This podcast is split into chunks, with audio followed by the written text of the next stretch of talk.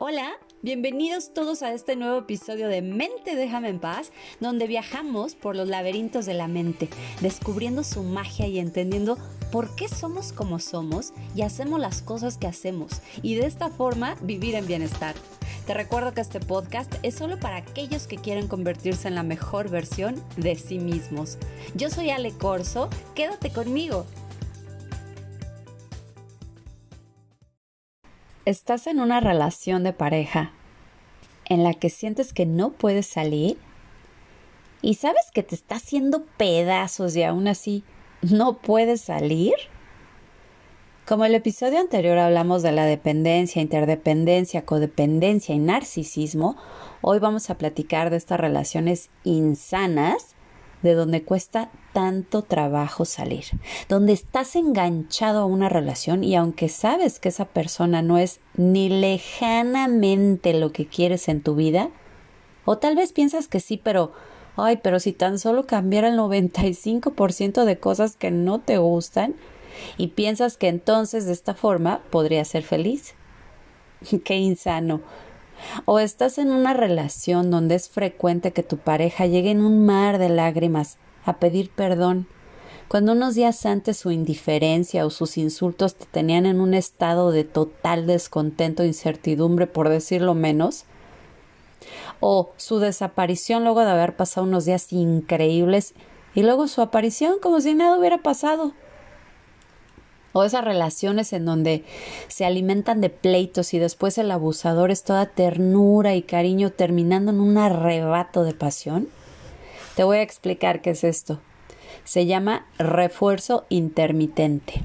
Seguramente has escuchado este término y es algo que se usa mucho en los entrenamientos, en colegios, en muchas cosas, pero ¿qué crees? También en las relaciones y mucho más de lo que te imaginas. El psicólogo Barus Frederick Skinner, al hacer un experimento donde metió unas ratas en una jaula con una palanca, seguro ya sabes de qué va este experimento, ¿verdad? Bueno, descubrió que cuando la rata presionaba esta palanca, caía una bolita de comida. Así tuvieron a esta ratita en observación por un tiempo y luego pensaron ¿y si dejamos de poner bolitas y la rata seguramente se ocupará en hacer otra cosa y va a dejar de prestar atención a la palanca. Pues efectivamente eso fue lo que pasó. La rata se ocupó en otra cosa porque estaba recibiendo un refuerzo continuamente. Entonces, esto los llevó a pensar ¿Y si hacemos que esta bolita de comida sea impredecible y que cuando la rata empuje la palanca, unas veces salga la comida y otras no? ¿Y qué pasó? Pues la ratita se obsesionó con la mentada palanca y dejó de hacer lo que hace una ratita. Porque las ratas también tienen sus hábitos, por ejemplo, asearse, descansar, jugar o ejercitarse. Entonces esta ratita empezó a descuidarse por poner más atención a la palanca que a ella misma y presionarla y presionarla y presionarla y presionarla hasta que la ratita se deterioró por completo. La ratita ya era adicta a un estado de refuerzo intermitente. Uf, aquí tal vez ya te cayeron varios veintes. Bueno, pues luego de este abrir de ojos podemos ver que este refuerzo intermitente en las relaciones es todas las veces que hemos recibido un premio de forma impredecible, que puede llegar a generar en muchos ansiedad y confusión y a veces destrucción de la propia autoestima. Porque cuando estamos seguros de que habrá una recompensa luego de haber hecho algo, tendemos a relajarnos y a no esforzarnos mucho. Pero cuando la cosa es impredecible, hay una tendencia a repetir un comportamiento y cada vez con mucho más fervor, esperando y manteniendo la esperanza desesperada de volver a la fase de luna de miel como recompensa. Ahora, ¿qué hay del abuso y este refuerzo intermitente? Porque si el título te suena, puede ser que estés en una relación abusiva. El abuso generalmente se basa en patrones que están guardados en nuestro subconsciente. Para que exista abuso no necesariamente tiene que haber porrazos y malas palabras. hay abusos silenciosos que pueden doler mucho más, dejando un gran vacío emocional y es característico de una personalidad pasivo-agresiva. En fin, hay muchos tipos de abusos como el sarcasmo, la crítica aparentemente constructiva, los dobles mensajes, y puede ser que muchas veces el abusador no tiene la intención de hacerlo de forma consciente, sino que lo hace porque también tiene una programación y ante sus propias miserias internas, pues no sabe cómo enfrentar, cómo comunicar, cómo relacionarse, cómo llenar sus propias necesidades. Aún así, sigue siendo una relación abusiva. Pero también este refuerzo intermitente puede ser totalmente consciente y de forma intencionada, usando estas estrategias y otras más severas, sobre todo personas con algún tipo de trastorno de personalidad como narcisistas, sociópatas o aquellos con un trastorno borderline y lo hacen con la intención de ejercer control. De igual forma, utilizan prácticas abusivas como el gaslighting o manipulación en todo su esplendor y de esta forma cumplen sus propias necesidades y deseos creándole una adicción a su pareja. Este refuerzo intermitente funciona a un nivel bioquímico. Cuando los momentos muy placenteros son pocos y se funden con la crueldad, bueno, los circuitos de recompensa pues se fortalecen todavía más. Y cuando podemos predecir el placer, es decir, sabemos que es seguro, nuestros circuitos de recompensa se acostumbran a él y nuestro cerebro libera menos dopamina con el tiempo. La dopamina es poderosísima, no solo para decirnos que es placentero, sino que también es importantísima para sobrevivir. Bueno, entonces, el refuerzo intermitente se aprovecha de las necesidades emocionales de la otra persona como afecto, interés, aprecio, reconocimiento, atención, y ante esta necesidad que empieza a generar desesperación, ansiedad y una obsesión, pues la persona termina cual adicto en espera de una muestrita de cariño o de atención recibiendo de esta forma su dosis de dopamina para calmarse. Recuerda que hablar de relaciones no es solo de pareja, nos relacionamos constantemente con todo y todos. Tus padres, tus amigos, tu jefe, tus hijos, hermanos, vecinos, comida, cosas. Este refuerzo se da en cualquier tipo de relación, incluso en tu relación con las redes.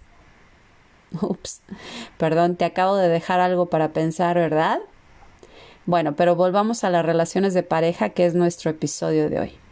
Ok, entonces, quedó claro que en este tipo de relaciones la persona empieza dándole a la otra lo que necesita comportándose como la pareja soñada y luego empieza a hacerlo de manera inconsistente hasta que finalmente deja de hacerlo.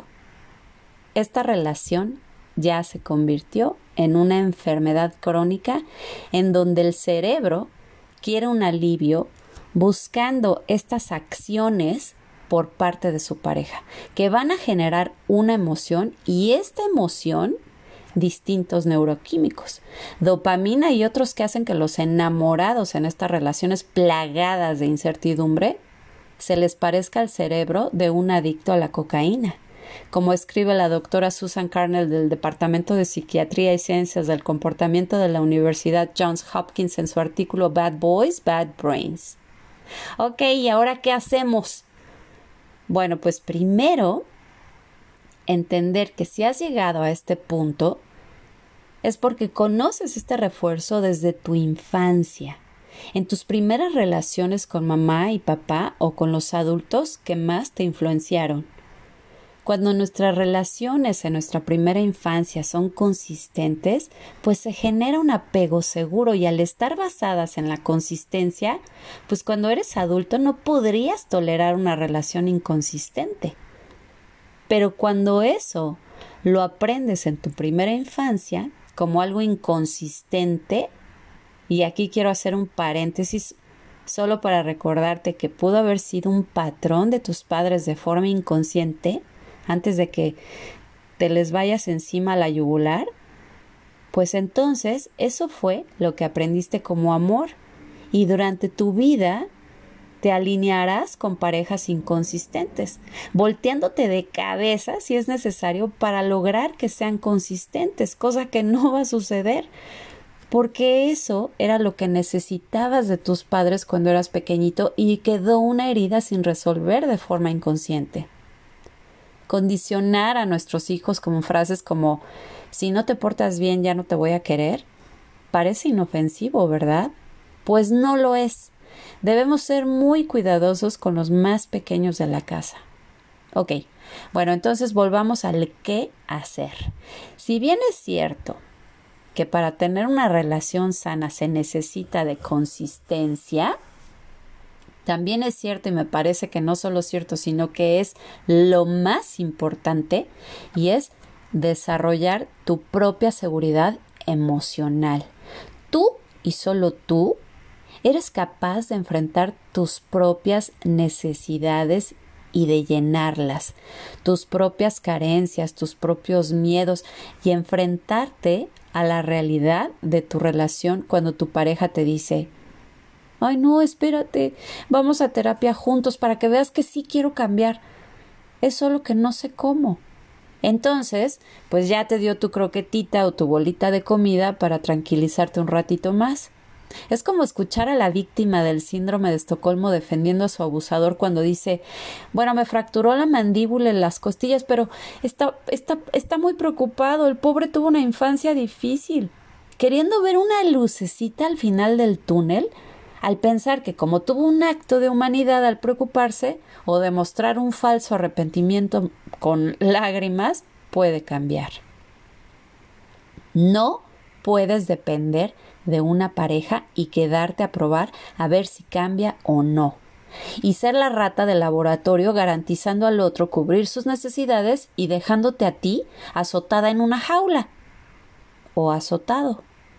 Entonces, lo más sano es que cada uno trabaje por su propia cuenta. Eso de sentirse rescatador y que sin ti no va a poder salir adelante, ni es cierto y en un momento dado es su problema y que lo resuelva, así como tú debes resolver el tuyo. Si tú te observas como el ser espiritual que eres, viviendo una experiencia física, entenderás que esto no le está pasando a tu alma, tu alma incluso está emocionada de tomar esta asignatura o materia y aprobarla y continuar su evolución. Lo que te hace sufrir es todo a un nivel mental, emocional y físico. Entonces busca ayuda y trabájalo para que esto no le suceda a tus siguientes generaciones. Entonces, primero y antes que nada, da infinitas gracias por darte cuenta. De verdad, la vida no se equivoca, nos equivocamos nosotros. La vida siempre te va a poner a las personas correctas para tu aprendizaje y tu evolución. ¿Cómo? Pues en tu familia, tus hermanos, tus parejas, tus hijos, en todos aquellos que se crucen en tu vida. De ti depende si quieres tomar la materia y aprobarla y no presentar extraordinarios nunca más, pasando al siguiente nivel o quedarte ahí por lo tanto, sé consciente y deja de evadir lo evidente. Ten en claro qué es lo que necesitas y quieres. Esto es valores, intereses, gustos, etc. Crea consistencia, pero en ti mismo, cuidando de ti como si cuidaras de ese pequeñito. Si te relacionas con alguien, recuerda que es en un compartir, no en un exigir o codepender. Que sea en un crecer juntos. Recuerda de qué va la interdependencia en pareja.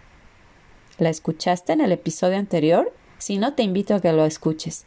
No seas duro contigo ni te menosprecies y mucho menos dudes de tu capacidad. Muchos hemos estado en una situación así, en mayor o menor medida, y puede ser muy doloroso al principio, como el que se desintoxica, y la pasarás mal unos meses. Cuando eres consciente, tal vez solo unos días, pero valdrá la pena. Y si tienes hijos con esa persona, te lo van a agradecer por siempre. Y será el mejor regalo que puedas hacerles en la vida, créeme. Invierte todo el amor en tu persona. Es un trabajo constante enamorarse de uno mismo, pero créeme, cuando lo logras, no vas a tener hambre de una relación de pareja, porque vas a ser muy selectivo y si se da, sabrás reconocer tus límites, reconocerás tus propios semáforos de alerta. Si sus miserias y las tuyas se alinean, entonces van a ser el match perfecto donde uno le da al otro lo que necesita y viceversa. Pero si no, es que simplemente no resonarás con una persona que estará en un nivel de conciencia distinta, por lo tanto, en una vibración distinta, por lo tanto, no hay manera de alinearse. Relaciónate pero contigo. Cuida cómo te hablas, cómo te tratas, quiénes son tus amistades, qué haces, ¿Qué escuchas? ¿Qué ves? ¿Dónde pones tu atención? ¿Qué tomas como cierto y qué no? Todo eso también tiene que ver con el valor que te das a ti mismo. Muchas gracias por escuchar este podcast. Te recuerdo mi página es www.alecorso Bienestar Emocional en Instagram y Facebook Alecorso Bienestar Emocional y no olvides compartir a aquellos que buscan crecer, evolucionar y convertirse en la mejor versión de sí mismos y de esta forma vivir en bienestar. Yo soy Ale Corso y esto fue Mente déjame en paz, el arte de vivir con la mente en paz. Hasta la próxima.